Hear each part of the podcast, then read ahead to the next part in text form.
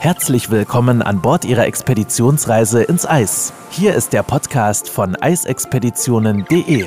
Christina Hillemann ist Ihre Botschafterin und absolute Expertin, wenn es um Reisen in die Antarktis und Arktis geht und nimmt Sie mit in die unberührten polaren Regionen dieser Erde. Begeben Sie sich auf die Spuren von Roald Amundsen, Sir Ernest Henry Shackleton oder Fridtjof Nansen und werden Sie selbst zum Entdecker.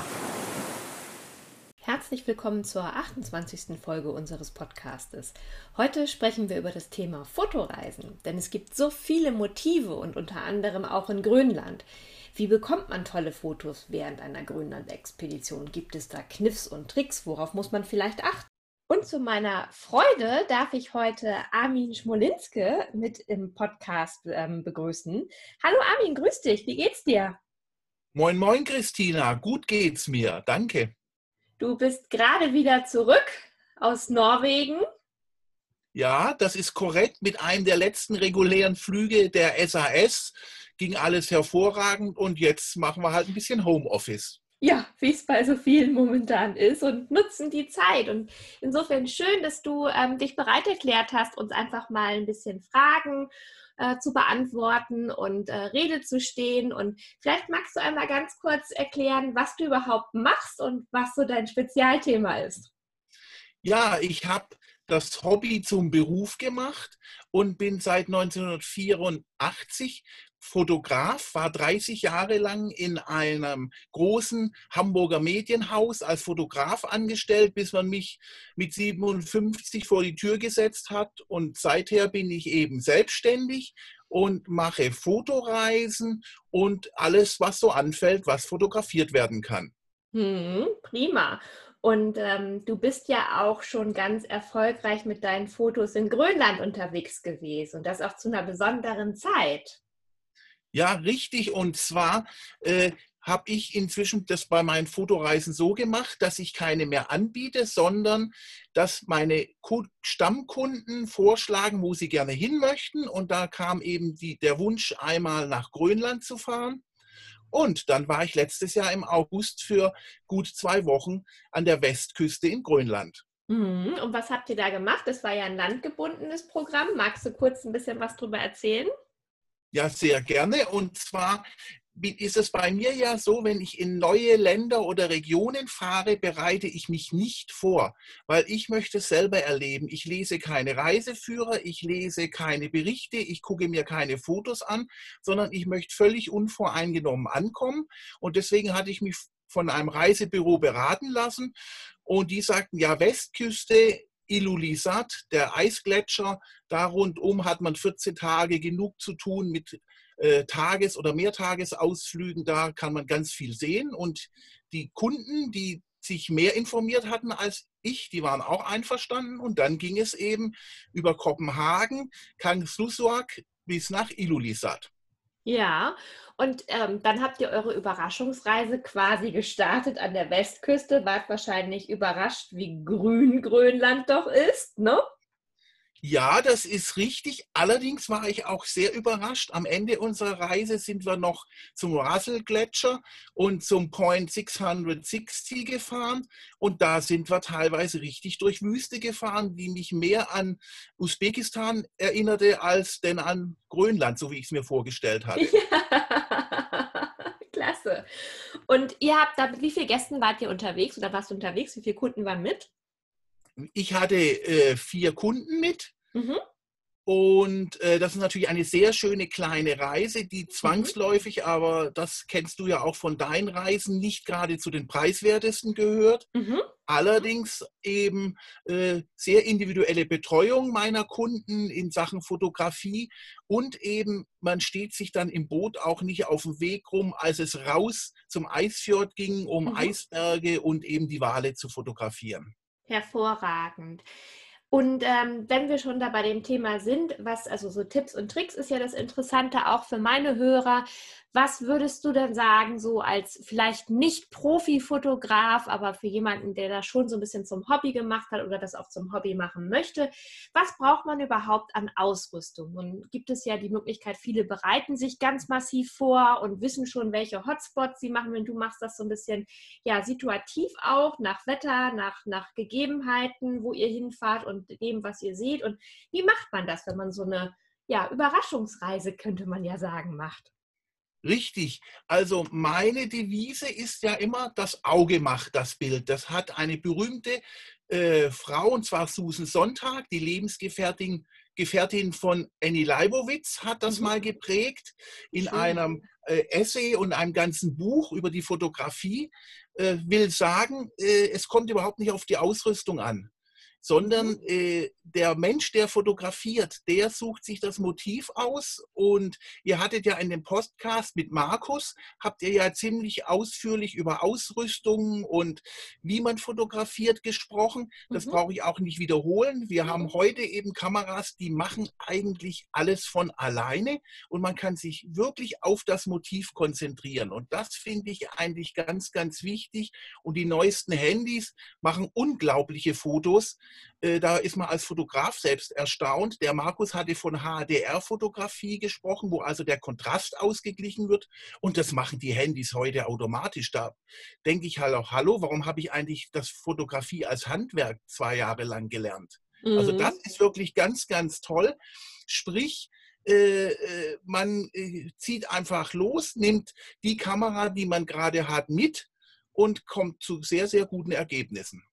Und ähm, was waren so, also jetzt die Highlights, wenn, wenn ihr an eure, klar, die Eisberge, ihr wart in der Eis, also ihr wart im Eisfjord, ihr seid mit dem Ausflugsboot rausgefahren, ihr habt die Eisberge gesehen, ihr habt die Wale gesehen. Was äh, beschreibt doch mal, wie, wie lief das ab? Wie war der Tag so? Was waren die Highlights dann? Wie stellt man sich das vor? Ich meine, ich kenne es nun, aber wie ist es, wenn, wenn man jetzt speziell mit einem kleinen Team für Fotos mit einem Ausflugsboot losfährt? Ja, also wir hatten ein kleines Ausflugsboot, was ich sehr wichtig finde. Also kein Fischer, der hat natürlich nicht immer unbedingt die Rettungsausrüstung dabei, ist natürlich deut deutlich preiswerter. Mhm. Aber wir hatten ein kleines Wassertaxi, wo wir mal gerade ein Meter über der Wasseroberfläche waren. Mhm. Das finde ich zum Beispiel sehr, sehr wichtig, dass man so tief wie möglich ist. Äh, für die Eisberge nicht ganz so wichtig, aber wenn man die Wale fotografiert, ist das schon schön, wenn man nicht immer von oben guckt, weil von nee. oben schauen kann man wunderbar, du weißt es ja, es gibt diese genialen Rundwanderwege ab Ilulissat, mhm. wo man äh, permanent von den äh, Eisbergen, dem Eisfjord begleitet wird, äh, wo man wieder als Mensch sieht, was für ein kleiner Wicht man ist. Mhm. Und wo eben einfach plötzlich hört man den Blas des Wales, da mussten wir uns dran gewöhnen und dann tauchen plötzlich vier Buckelwale auf, ja. die am Jagen sind und man hat einfach den Eindruck und man sieht eben die ganze Landschaft.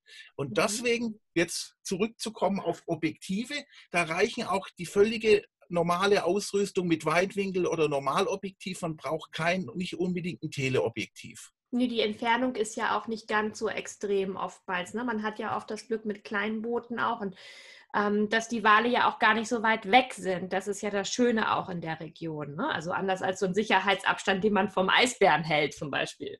Ja, ja, ich hatte ja eine Kundin dabei, die hat ein Objektiv, das könnte ich mir nie leisten. Das ist, was hatte Markus erwähnt, 100 bis 400 Millimeter. Mhm. Dann auf einer Systemkamera mit einem etwas kleineren Sensor. Das entspricht dann bei einer normalen Spiegelreflexkamera eben von äh, 150 bis äh, 600 Millimeter.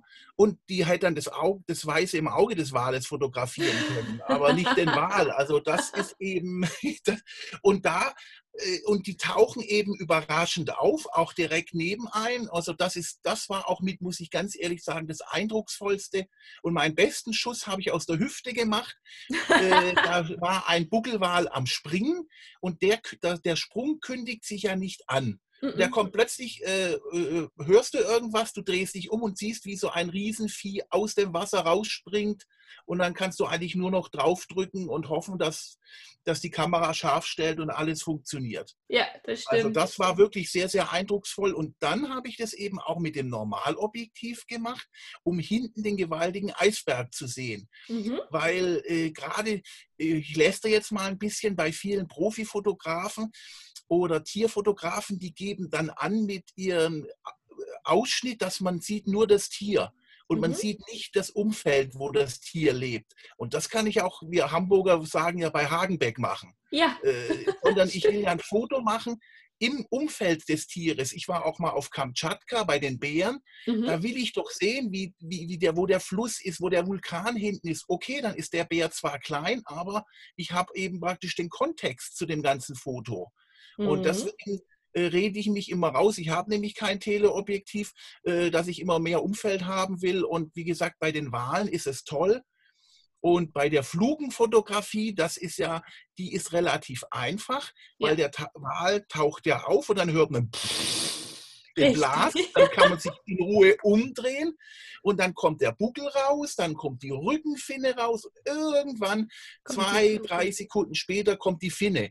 Das ist also eine Fotografie, die relativ einfach ist, weil man eine Vorbereitungszeit hat im Gegensatz zum Sprung. Ja, und die dauert ja auch ein Stück weit. Also ich finde, es dauert relativ lange, bis er dann mit der Fluke wieder runtergeht. ne? Also ich Ja, und ganz toll, am Anfang läuft dann das Wasser runter. Das wäre zum Beispiel ein Tipp, dass man gleich am Anfang fotografiert, Mhm. weil dann läuft hinten von der Fluke das Wasser runter und man kann eben, äh, funktioniert nicht immer. Also wenn er, er macht, er, die Fluke taucht nicht immer auf beim Abtauchen, aber wir hatten da ohne Ende. Irgendwann sagten die, oh Gott, jetzt schon wieder eine Fluke, sagten da meine Teilnehmer. Also nachher bei der Bildauswahl sagten die, meine Güte, haben wir viel Wale gemacht.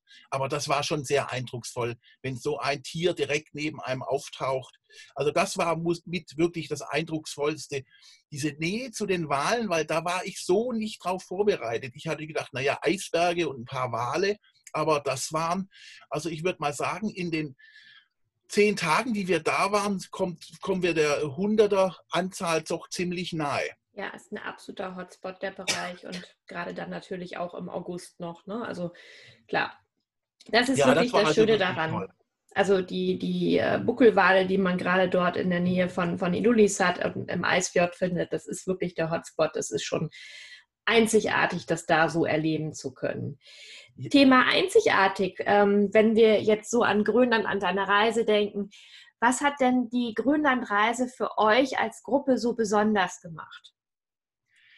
Ja, also das, äh, das Besondere war eben einmal äh, wirklich diese Eisberge zu sehen, von denen man immer gehört hat. Und Mhm. angeblich soll ja auch der Eisberg, der die Titanic versenkt hat, auch vom Eisfjord weggetrieben Mhm. sein Mhm. sollen. Und äh, was, was uns dann auch unser Wasser, unser Bootsmann oder Captain Kai sagte, dass wir jetzt, wenn wir die Eisberge sehen, die waren so, na, so 20 bis 30 Meter hoch, dass die aber auf dem Grund aufsitzen und Mhm. die Wassertiefe sind, da, ist da 250 Meter. Mhm. Also Da sieht man eben mal die Gewaltigkeit der Eisberge und das war schon, schon toll. Und wenn man das vom Hotel aus sehen kann und eben auch der Spaziergang an der Küste, dass man praktisch ohne ein menschliches Hilfsmittel außer seinen beiden Beinen äh, dahin gehen kann, ohne Boot, ohne Hubschrauber, ohne Flugzeug und ohne mit dem Schiff extra irgendwo rauszufahren, das war schon sehr, sehr eindrucksvoll. Ja, man hat das Fotomotiv eigentlich permanent die ganze Zeit vor Augen, könnte man fast sagen, ne? Ja, und dann eben durch das Eis entsteht dann ja auch Seenebel. Da hat man also ganz, ganz tolle Stimmungen. Also man kann wirklich äh, fast vom Bett aus irre Fotos machen. Ja, das stimmt. Ähm, Thema die Menschen. Du bist ja nun auch jemand, der, und ich kenne ja deine Bilder, der ganz, ganz tolle Bilder auch von den grünen Ländern gemacht hat, äh, wie sie ja meistens mittlerweile genannt werden oder auch genannt werden möchten. Und Genau. ähm, magst du da etwas zu sagen? Ja, also die Greenländer waren natürlich ein wenig in der Minderheit, weil es war eben Hauptsaison und Mhm. als wir in Ilimanak waren, dem kleinen Ort, was man vom, von Ilulissat mit dem Boot ja, eine knappe Stunde anfährt und wenn da natürlich ein Kreuzfahrtschiff gerade auf Rede liegt, dann hat man natürlich nicht ganz so viel Greenländer, beziehungsweise man hat die verkleideten Greenländer Mhm. Und wenn das wieder, wenn die dann wieder abziehen und man so ein bisschen alleine ist, dann, dann hat man eben die Familien mit den Kindern.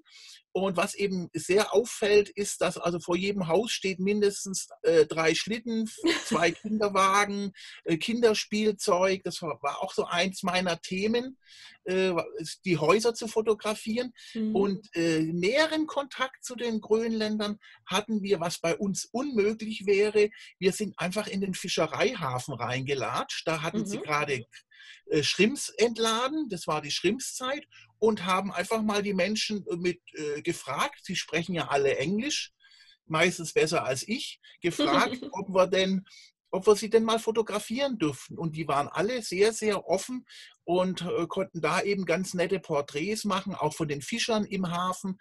Äh, irgendwann reicht es ihnen dann meistens, aber das sagen sie dann auch. Mhm. Und da ist eben ganz wichtig, äh, dass man Jetzt sind wir wieder bei der Fotografie, dass man nicht mit, die Leute mit dem Teleobjektiv abschießt, was ich überhaupt nicht gut finde, sondern dass man mit dem Normalobjektiv oder gar, jetzt wird es manche Profifotografen schütteln, mit dem Weitwinkel diese Leute fotografiert. Dann ist man nämlich bei ihnen. Sie sehen, dass sie fotografiert werden.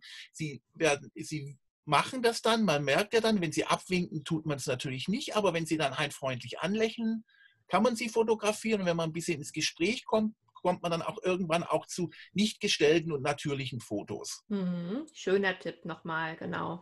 Wie ja. hast du generell so das Leben auf Grönland wahrgenommen, wenn man auch mal hinter den Kulissen guckt und wenn die, ja, gerade die Kreuzfahrtschiffe, es gibt ja aktuell immer noch die großen Kreuzfahrtschiffe leider, die teilweise auch dort unterwegs sind, ähm, sind ja nicht nur die kleinen Expeditionsschiffe mhm. aktuell. Und wie hast du das wahrgenommen, also wenn, wenn die großen Kreuzfahrtschiffe weg sind? Ja, dann kehrt wieder das, das normale Leben ein und äh, äh, den Leuten, denen man begegnet, sind Einheimische. Aber ich muss ganz ehrlich sagen, wenn ich mich so im, im europäischen Bereich aufhalte, auch dazu zähle ich jetzt einfach mal Grönland, auch von mhm. den Menschen her, auch wenn sie ein bisschen mehr asiatisch aussehen als wir, da habe ich ein bisschen mehr äh, Respekt und, und Distanz zu den Menschen, als wenn ich irgendwo in, in Indien, in Asien bin, wo ich dann deutlich als Fremder erkennbar bin und äh, durch mein Verhalten viel näher an die Menschen rankomme. Nicht, weil ich keinen Respekt habe, sondern weil die genauso neugierig sind auf mich, wie ich auf sie. Und das, glaube ich, sehen die, die Grönländer nicht unbedingt, auch äh, dass die jetzt irgendwie interessiert sind an einem, der aus Deutschland kommt. Nee, da ist es, also bin ich bei dir zum Teil, klar. Ähm, da ist immer noch das Spannende aktuell, ähm, wenn zum Beispiel dann die Expeditionsschiffe kommen, dann ist es oft ja auch eher ein freundschaftliches Verhältnis bei diesen kleinen Schiffen als bei den großen Kreuzfahrtschiffen. Und das ist natürlich für die Kinder spannend, wenn so ein Schiff kommt und die dürfen vielleicht auch so mal rauf, ne? was es dann ja auch bei den einzelnen mhm. Reedereien wie Hapag, Kurtig, Ruten oder auch Ponant beispielsweise gibt. Das heißt, die Kinder dürfen zum Teil wirklich dann ja Schuhe aus, ab auf, auf Schiff, ne, sozusagen. Und ähm, das ist natürlich toll. Also für die dann nochmal ein Highlight, das ist für die, da sind sie neugierig, weil ähm, ja, sie diese Technik in der Größe so ja nicht unbedingt vor Ort haben. In kleinerer Variante natürlich schon. Klasse. Ja, ja das, ähm, da sprichst du genau das Richtige an. Wenn man Menschen fotografiert, muss es ein Geben und ein Nehmen sein. Richtig. Und ich war jetzt letzten Herbst in China und da ist es ja üblich so an Hotspots, dass da Hochzeiten sind und dann fotografiert man die. Man wird aber dann auch von den Chinesen in den Arm genommen und auf, mit dem Handy von der Verwandtschaft fotografiert. Und da fühle ich mich eigentlich am wohlsten, wenn wir nicht nur die Leute fotografieren, sondern wenn man selber auch ein Exot ist. Wir waren, wir waren da zehn Tage unterwegs und haben keine Langnase getroffen. Dann wird da ein Schuh draus, dass man eben auch äh, völlig, ich sage jetzt mal nicht ungehemmt, aber äh, praktisch äh, die Leute fotografieren kann, ohne ein schlechtes Gewissen zu haben. Und das ist in Grönland äh, auch im Hafen, da bei den Fisch, bei den Fischer und den Fischereiarbeitern war das so, aber im normalen Dorfleben, da, da habe ich noch ein bisschen gezögert, das hat nicht so hingehauen. Ja, na, die sind ein bisschen nordischer, ein bisschen zurückhaltender ähm, als vielleicht jetzt, äh, wie du schon gerade gesagt hast, dann die die äh, Menschen in die Menschen in Indien beispielsweise oder auch in Thailand, die sind da wesentlich offener. Das ist natürlich so. Ähm, Grönland als Fotograf in drei Worten. Was macht oder in drei Sätzen, was macht Grönland für dich aus? Warum war Grönland zum Fotografieren so großartig? Außer Eisberge. Also Eisberge auch, aber einfach die drei Hauptpunkte. Oha, jetzt, wenn ich jetzt ja. Gut, es waren die, selbstverständlich die Wale. Mhm. Es war diese gewaltige Gletscherlandschaft auch. Jetzt sind wir zwar wieder beim Eis, mhm, aber wir waren ja am letzten Tag von Kangslusuak. Ich habe ewig gebraucht, bis ich das angeblich richtig ausspreche. Äh, da sind wir ja zum äh, Inlandseis gefahren und mhm. das war schon, soweit das Auge reicht, äh, Eiswüste. Eiswüste. Also das, ja. Ganz, ganz toll. Und da ist eben auch die Idee entstanden, auch von äh, einem der Teilnehmer, wir müssen da nochmal im Winter hin, weil im August ist das die Oberfläche des Gletschers natürlich nicht mehr schlohweiß, sondern mhm. schon so ein bisschen bräunlich und naja. Dunkelweiß. Dunkelweiß, genau. Genau, da hätte Markus kein Problem, da, da braucht er keinen Filter mehr. Nein, aber, aber das ist, also und, und da war die Idee, nochmal hinzufahren, auch wenn, wenn man mit den Schlittenhunden fahren kann, das, genau das habe ich natürlich vermisst. Die armen Schlittenhunde, die jetzt im Grün vor ihren Hütten sitzen, kläffen, ein, äh, die die Hundebabys ein lieb angucken. Das möchte ich einfach nochmal erleben, im, wenn da richtig Schnee ist und eben die Umgebung, die die Schlittenhunde möchten, dass die, die eben mit dem Schlitten übers Eis oder über den Schnee rasen. Also das, wir waren auf Disco Island mhm. an einem der letzten Tage oben beim Gletscher, wo dann noch so ein bisschen Schlittenhundefahrt war, aber das war, also das möchte ich einfach nochmal gerne im Winter machen. Also nochmal richtig äh, als, als Mascher selber auf dem Schlitten stehen und loslegen. Richtig, genau. Und das war also wirklich das, das wird ja überall angeboten, in Norwegen und in ganzen nordischen Ländern, mhm. Finnland, mhm. Schweden. Aber Grönland war schon, ja, es ist doch irgendwie, äh, es war ein, ein, schon ein Traumziel, wo ich mhm. nie gedacht habe, dass ich da mal hin komme. Und als alter Mickey Maus Leser konnte ich mich erinnern, dass Dagobert Duck mit, mit Tick, Trick und Track und Onkel Donald irgendwann mal in der Labradorsee irgendwas suchte, irgendwie Maske der Wikinger oder irgend sowas. Und plötzlich war, fuhr ich selber in der Labradorsee. Das war schon ein bisschen Gänsehaut, wenn man denkt, Menschenskind, jetzt ist man auch mal da. Ja, und kein Kreuzer Nummer 1 gefunden. Nee, den, da, den habe ich, genau, aber das wäre das gewesen. Ja, nee, also das, jetzt, Nein, also das war schon, äh, ja, Grönland ist, ja gut, ihr habt es ja auch wieder gehabt in einem, einem eurer Podcasts, da kann man sowas noch machen, soll man sowas noch machen, aber nach Grönland kommt man eben, wenn man nur Grönland macht und nicht mit dem Kreuzfahrtschiff unterwegs ist, kommt man halt nur mit dem Flugzeug und die einzelnen Orte sind nur verbunden mit Schiff, Flugzeug oder Helikopter, mhm. da gibt es keine Straßen, das muss man sich eben auch vor Augen führen in diesem riesigen Land. Ja?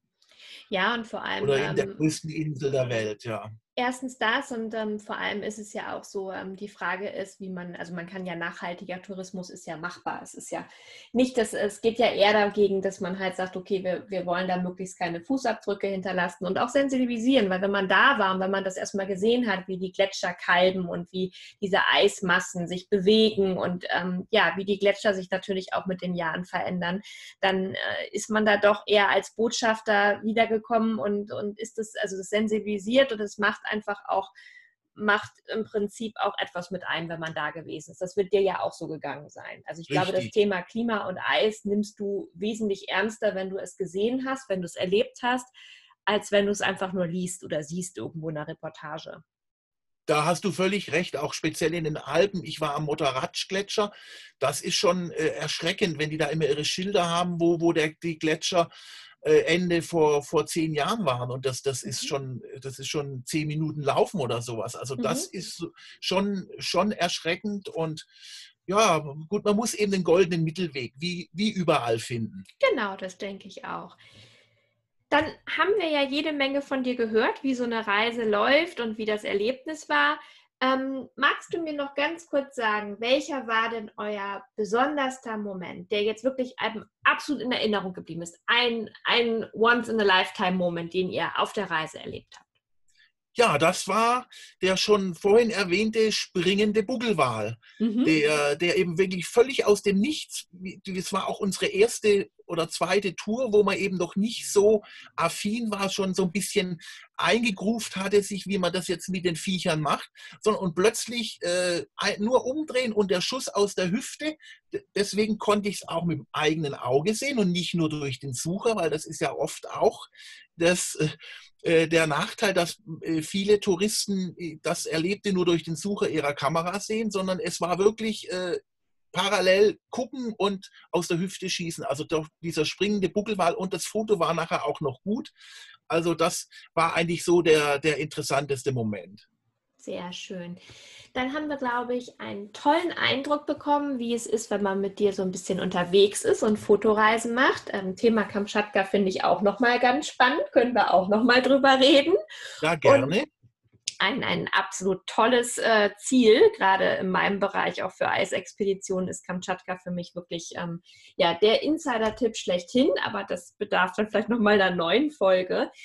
Deine Bilder, magst du noch mal kurz sagen, wo man sie findet für alle Hörer? Ja, ich kann das gerne sagen, aber ich glaube, du schreibst es ja besser nochmal. Das ist ja. unter www.bingshiling.de. Äh, da findet man alle meine Blogs von den Reisen, meine äh, Fotos, die ich professionell mache, für eben für Verlage und für Webseiten. Und ja, da findet man eigentlich auch alles, die Kontakte. Und ich jederzeit, wenn einer auch Fragen hat zu, in Sachen Fotografie, bin ich gerne bereit, ihm die zu beantworten, auch wenn er bei mir nicht mitreist. Super toll. Vielen, vielen lieben Dank, lieber Armin. Ich werde das natürlich auch nochmal teilen, deine, ähm, deine Seite und auch deinen Blog dazu. Und ähm, ja, dann freuen sich bestimmt auch die Hörer, wenn sie nochmal ein bisschen bei dir stöbern dürfen. Ich danke ja, dir. Ja, bitte gern geschehen. Vielen Dank für das Gespräch. Und äh, Facebook und Instagram habe ich nicht, da bin ich für zu alt. Aber Du. Nein, das ist, nein, äh, Spaß beiseite, meine, für meine Kundschaft brauche ich das nicht. Also das, deswegen, deswegen gibt es nur die Webseite, die auch jetzt akt, die letzte aktuelle Reise ist auch die Grönlandreise. Also da kann man dann mal ein bisschen Reisebericht schauen. Aber ja, nee, prima. Und gerne nochmal ein Gespräch und ganz, ganz lieben Dank. Und ja, und ich wünsche uns allen, dass wir, dass diese äh, die Virus so schnell wie möglich vorbeigeht und wir wieder anfangen können zu reisen. Ja, das wünschen wir uns auch alle. Und ähm, ich drücke uns allen die Daumen, dass sich das relativ schnell irgendwie wieder erledigt. Genau. Bis dahin bleibt gesund, lieber Armin. Und ja. ähm, alles Gute erstmal. Bis ja. zum nächsten Mal. Bis dann. Genau, danke. Tschüss. Danke dir. Tschüss. Ich weiß ja nicht, wie es Ihnen geht. Aber ich würde jetzt am liebsten wirklich direkt nach Grönland düsen und ja, würde mich über die Buckelwale und die Eisberge freuen und ähm, ja, mich davon gerne faszinieren lassen. Ich glaube, wir haben einen guten Eindruck bekommen, was es heißt, wenn man in Grönland unterwegs ist und tolle, authentische Eindrücke vor allem, die Armin uns da vermittelt hat. Und wer weiß, vielleicht schaffen wir es sogar kurzfristig auch demnächst mal eine Interviewfolge über Kamtschatka mit ihm zu machen. Ich freue mich, wenn Sie wieder einschalten. Bis dann. Wenn Sie mehr zu den einzelnen Reisen erfahren möchten, besuchen Sie www.eisexpeditionen.de und hören Sie auch beim nächsten Mal wieder rein.